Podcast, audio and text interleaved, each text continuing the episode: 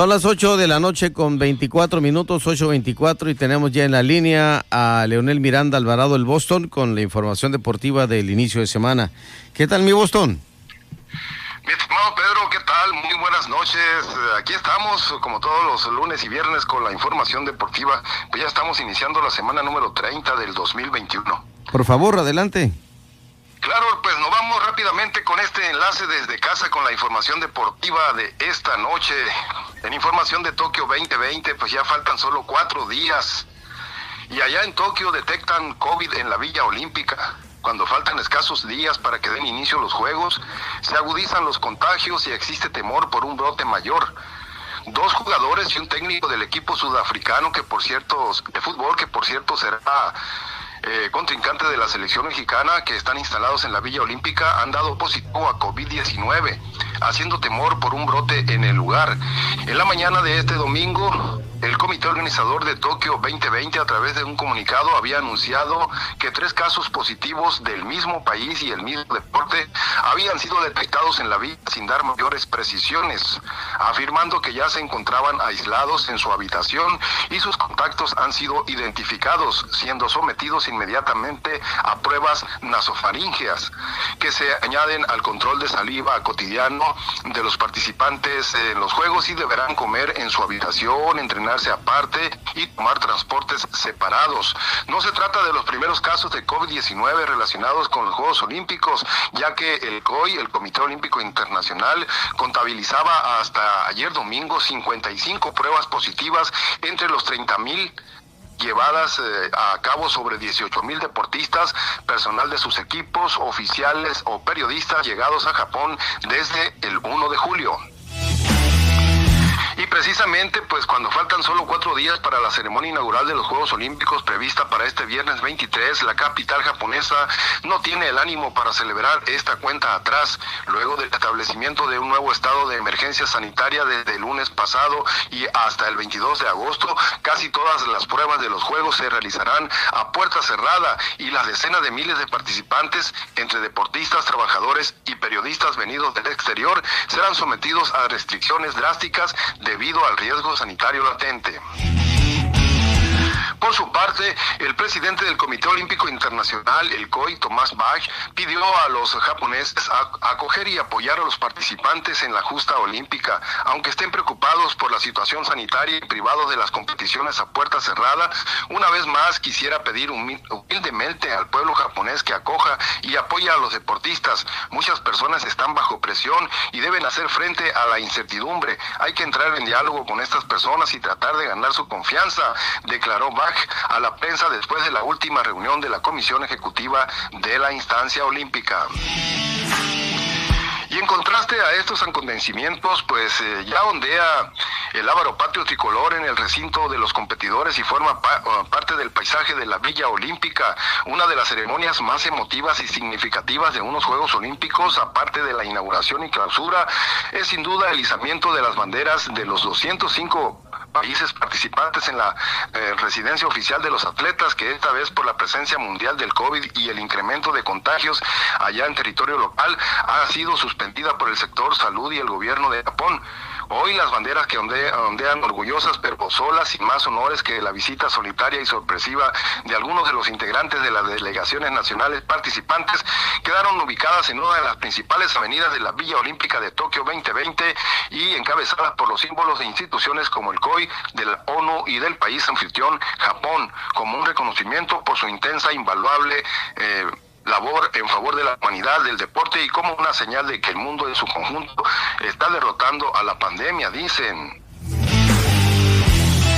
Mientras tanto, en el automovilismo de la Fórmula 1 tenemos batalla por el campeonato de la Fórmula 1. Luis Hamilton ganó un polémico Gran Premio de Gran Bretaña este domingo para colocarse a, ocho unidades de la cima. Un toque o choque con Max Verstappen en el amanecer de la competencia terminó con la participación de Hamilton y le abrió el camino al inglés hacia su primera victoria en más de dos meses. Charles Leclerc se convirtió en el piloto del día. Su Ferrari aguantó hasta donde pudo y en la recta final un descuido junto al desgaste de su neumático le permitió al británico triunfar por octava ocasión en Silverstone. El podio lo cerró Valtteri Bottas, en tanto que el mexicano Sergio Checo Pérez culminó una jornada muy complicada en el lugar 16 y de paso cayó hasta la quinta posición en el campeonato de pilotos. Su peor resultado como integrante de Red Bull, por lo menos consiguió arrebatarle a Mercedes la vuelta más rápida en el circuito. La Fórmula 1 se tomará un descanso y volverá a finales de junio para el Gran Premio de Hungría en el fútbol, pues tuvieron que pasar 47 años para que la máquina del Cruz Azul volviera a ganar el trofeo de campeón de campeones eh, en el fútbol mexicano. La inercia positiva lo sigue acompañando y sumaron un nuevo éxito a manos de la Fiera de León. Cruz Azul sigue en la gloria. El éxito no para y con un doblete del uruguayo Jonathan Rodríguez se convirtió en el campeón de campeones del fútbol de la Liga MX. León fue un reino rival, quiso rugir pero no pudo hacerlo casi al final al minuto 82. Santiago Ormeño venció a Corona para acercar en el marcador, pero no le alcanzó el tiempo. La supremacía es totalmente cementera. Esta máquina pinta para ser de época. Por lo pronto, el camino a la décima ha comenzado con el pie derecho en el Cruz Azul.